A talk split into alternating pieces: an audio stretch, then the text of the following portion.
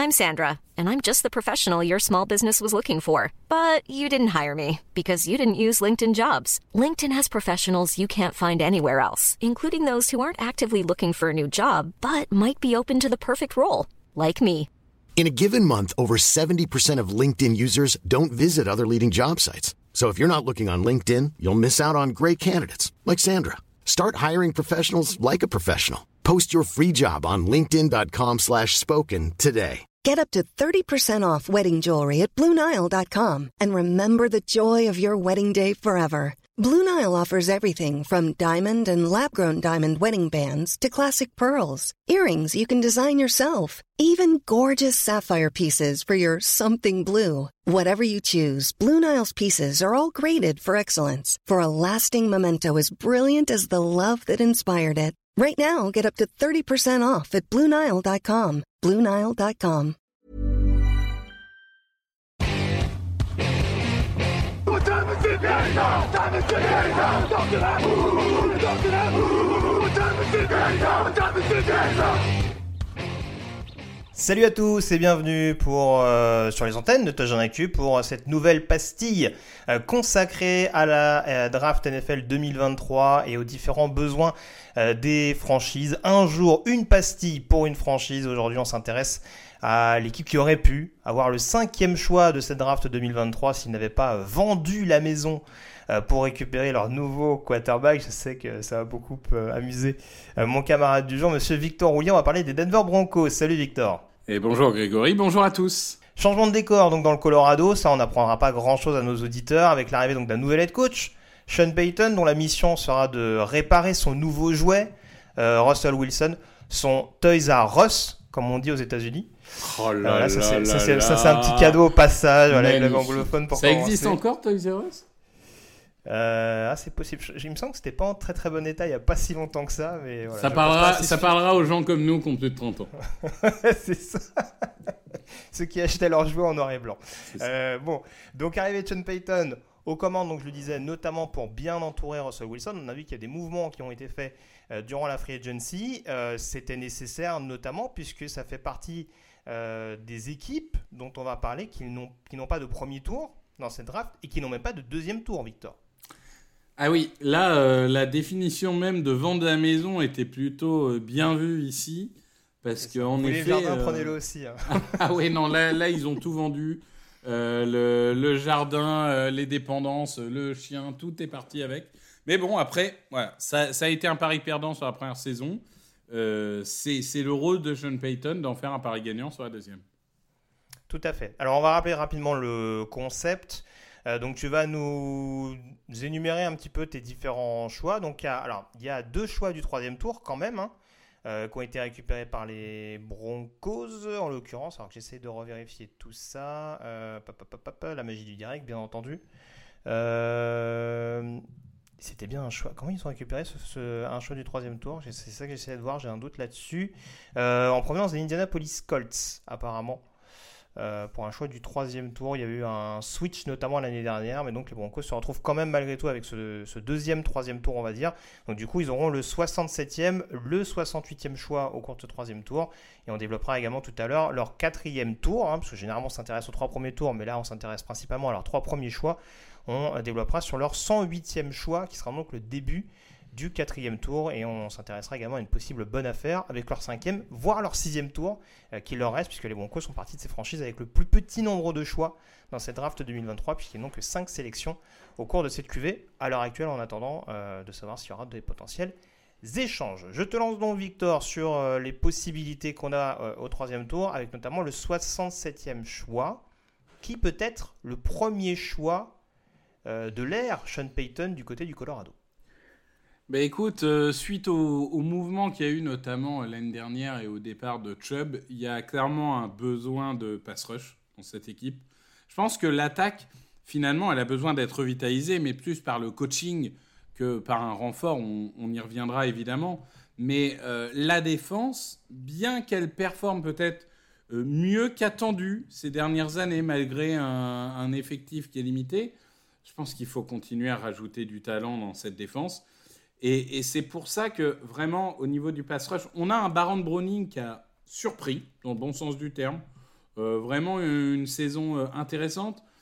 On a à l'intérieur un G-Well qui fait le boulot, etc. Mais Randy Gregory, par exemple, j'ai du mal, si tu veux, à y croire sur le long terme, hein, notamment à cause du personnage. Et du coup, je suis parti sur Zach Harrison. Zach Harrison, qui est joueur de Ohio State. Écoute, c'est un joueur qui risque de prendre un peu de temps à développer. Et du coup, j'ai pas l'impression qu'il soit pressé, pressé non plus. Donc, c'est l'avantage euh, d'avoir, comme je disais, euh, Grégory et, et euh, Browning déjà dans l'équipe.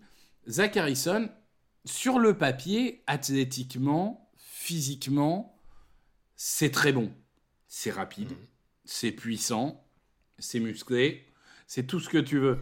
Après, le, problème de Zach Harrison, c'est qu'il a perpétuellement euh, déçu euh, au fil de sa carrière.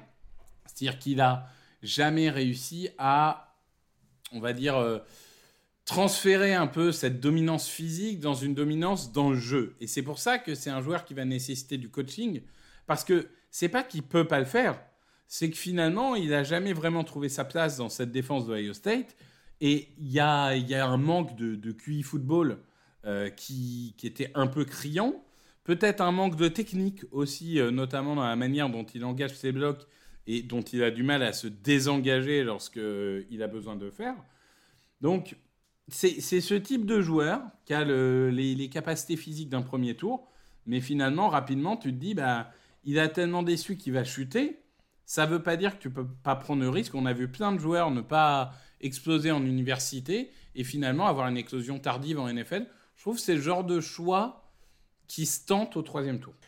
J'entends. Euh, en plus, c'est bien parce que ça poursuivrait, on va dire, la, récolte des pass rushers d'Ohio State du côté de Denver. Hein, puisqu'on, tu l'as dit, en effet, ils ont Baron Browning euh, qui arrive de Columbus, mais il y a également. Euh, c'est Anthony Cooper, son prénom, j'ai un doute. Jonathan Cooper, pardon, qui est arrivé il y a quelques années du côté de Denver.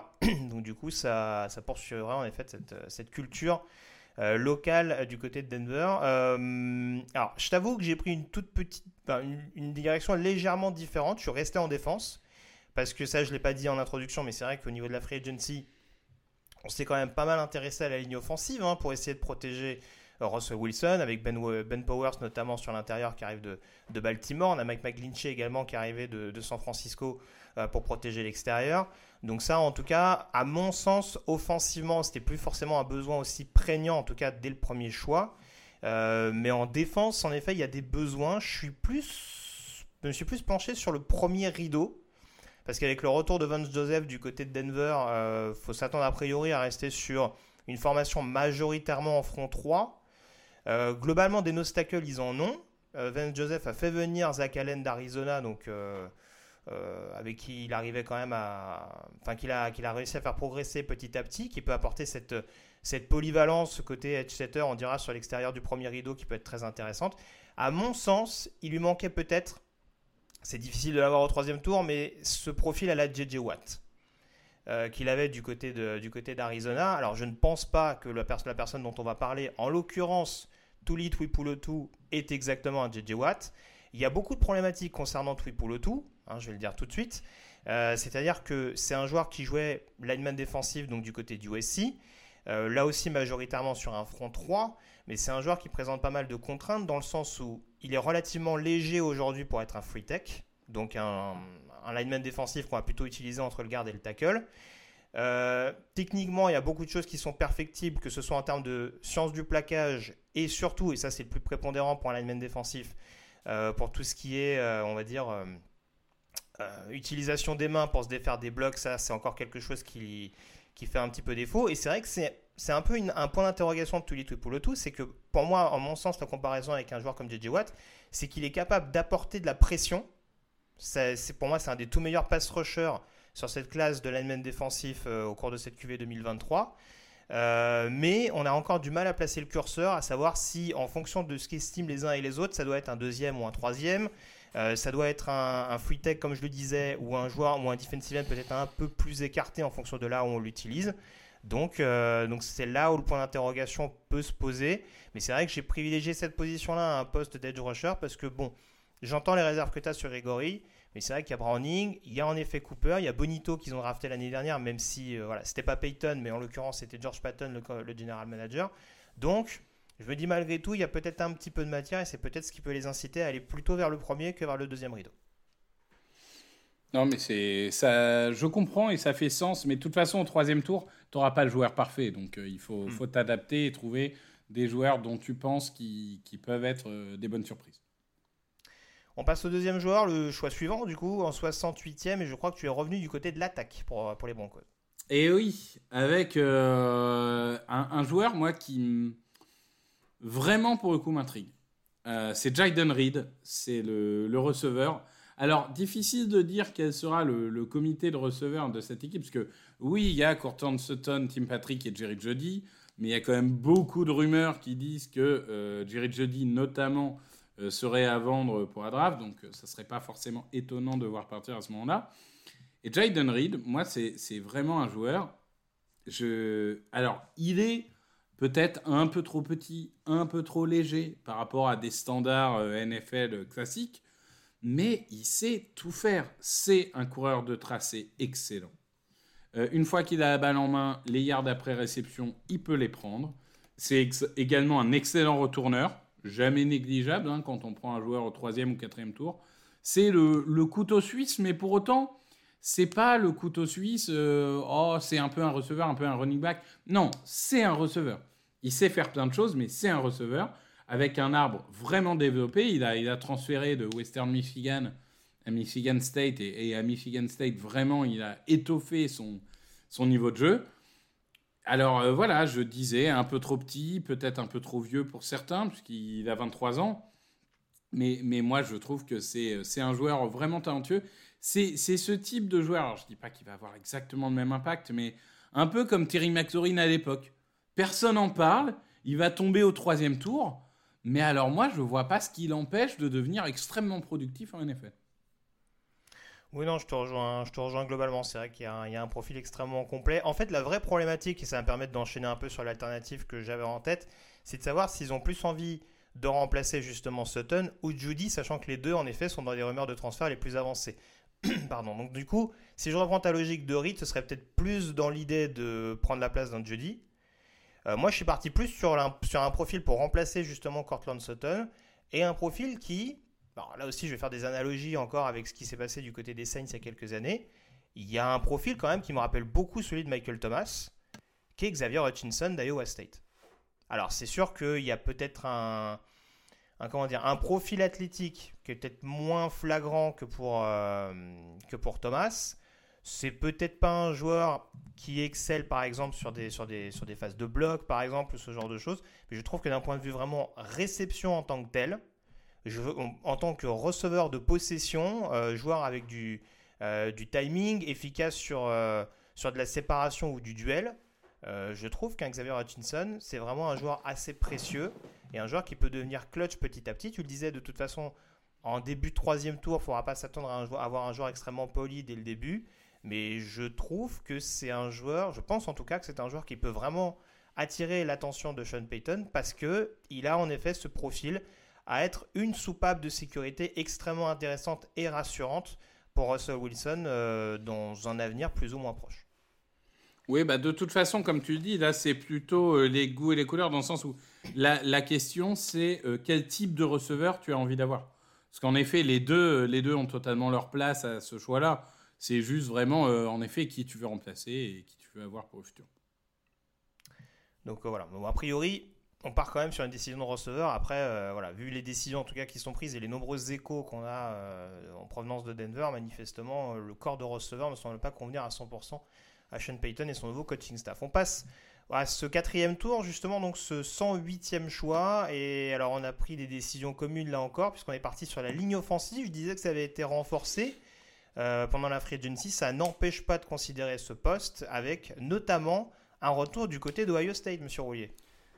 Mais écoute, oui, moi je, je, fais, je fais partie des, des gens. Euh, bah, je suis fan des Eagles, donc forcément pour moi, la profondeur au niveau des lignes, c'est toujours extrêmement important. Et il faut pas croire qu'au troisième ou au quatrième tour, tu prends des mecs qui vont être titulaires euh, dès la première année, etc. C'est très rare. Tu prends des joueurs que tu veux développer pour être titulaire dans un ou dans deux ans.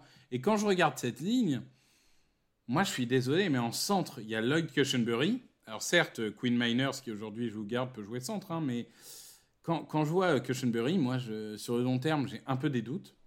Et du coup, je, je, suis parti en effet sur un autre joueur qui, qui s'appelle Luke Whippler, donc Ohio State, qui est un joueur main violente. Je pense que main, main violente, ça, on peut, on peut tous être euh, d'accord. Euh, extrêmement athlétique. Vraiment, c'est un joueur qui, on va dire, prend le meilleur de tous ses duels parce qu'il est extrêmement intelligent. Et quand bien même il aurait, là encore, pas forcément la taille idéale, etc., ben, je trouve que. Et, et c'est pas non plus le plus explosif ou ce que tu veux, mais il est tellement intelligent qu'il prend toujours le bon bloc et il se fait rarement battre, en fait.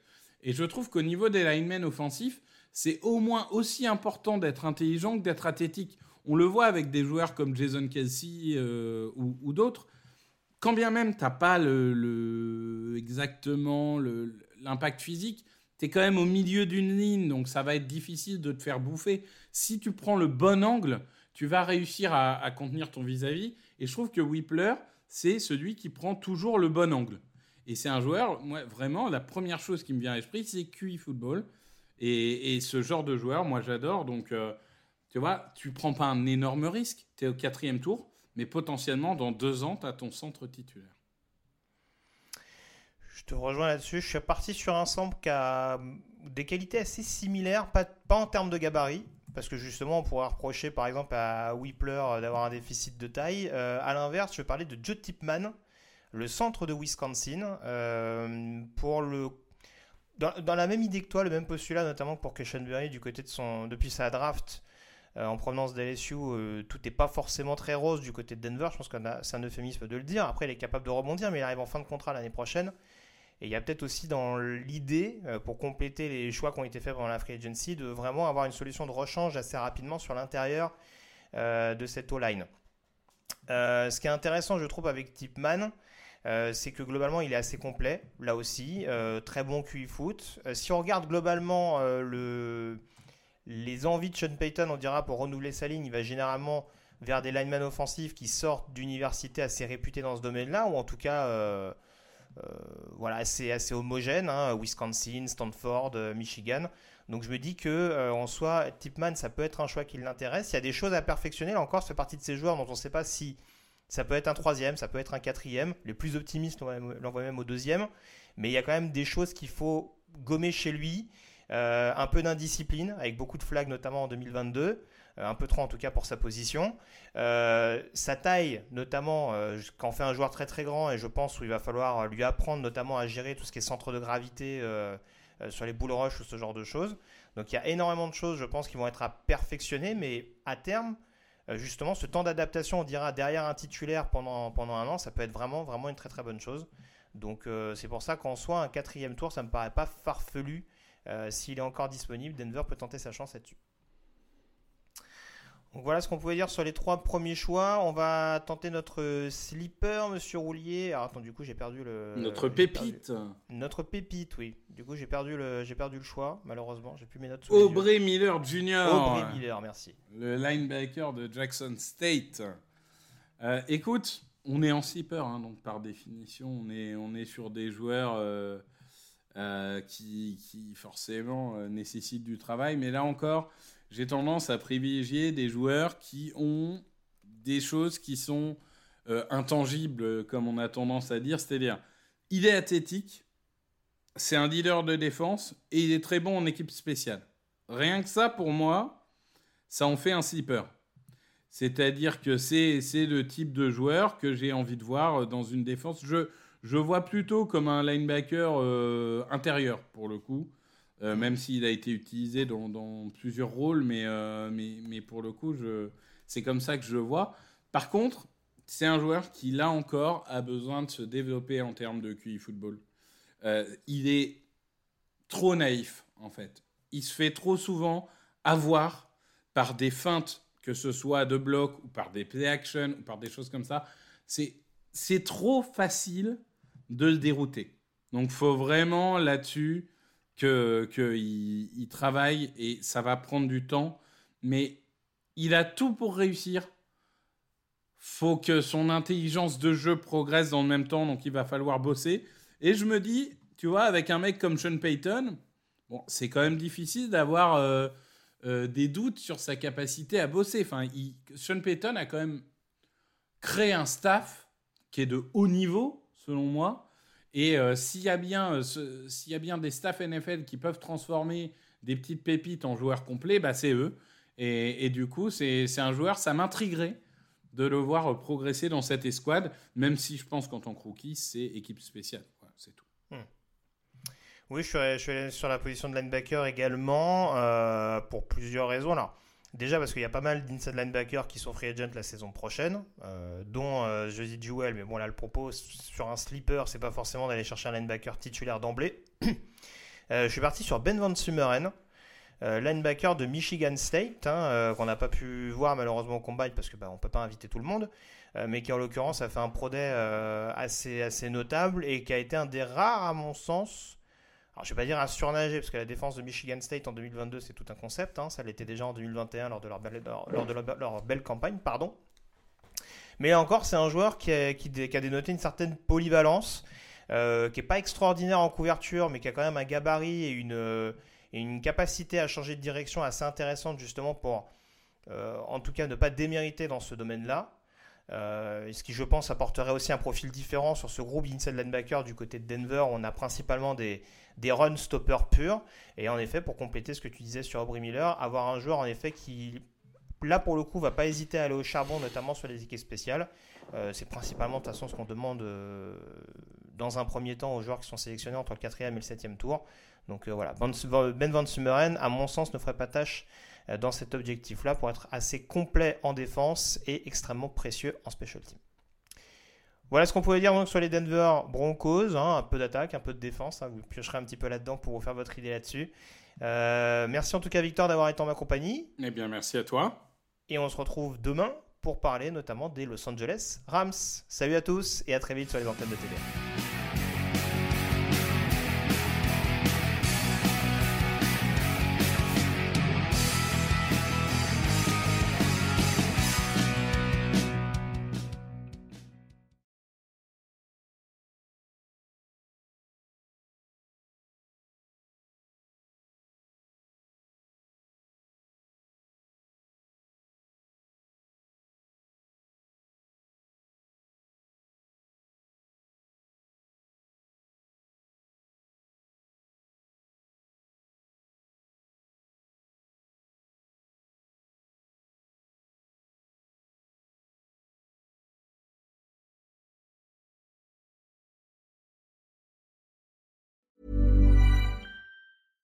As a veteran, I live with health impacts from my service. VA healthcare means you're in 100% control of your own medical care, your own benefits, and it only takes minutes to set up. A veteran should enroll in VA healthcare because it ensures that they get quality, high level care for the rest of their lives. My service was then, my benefits are now. Get what you earned. Visit choose.va.gov. Not all veterans are eligible for the type or amount of benefits mentioned here. ACAST powers the world's best podcasts. Here's a show that we recommend. This is Roundabout Season 2, and we're back to share more stories from the road and the memories made along the way. We're talking rest stops, if we're stopping to get gas. You will be timed. you will be for sure. Misguided plans, I grew up in the city, so I have like, you know, a healthy fear of real extreme darkness. this was like wilderness.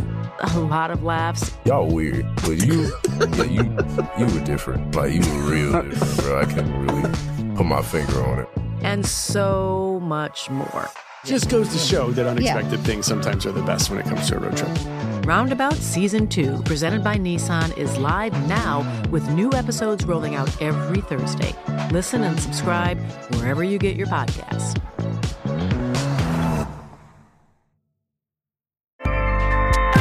ACAST helps creators launch, grow, and monetize their podcasts everywhere.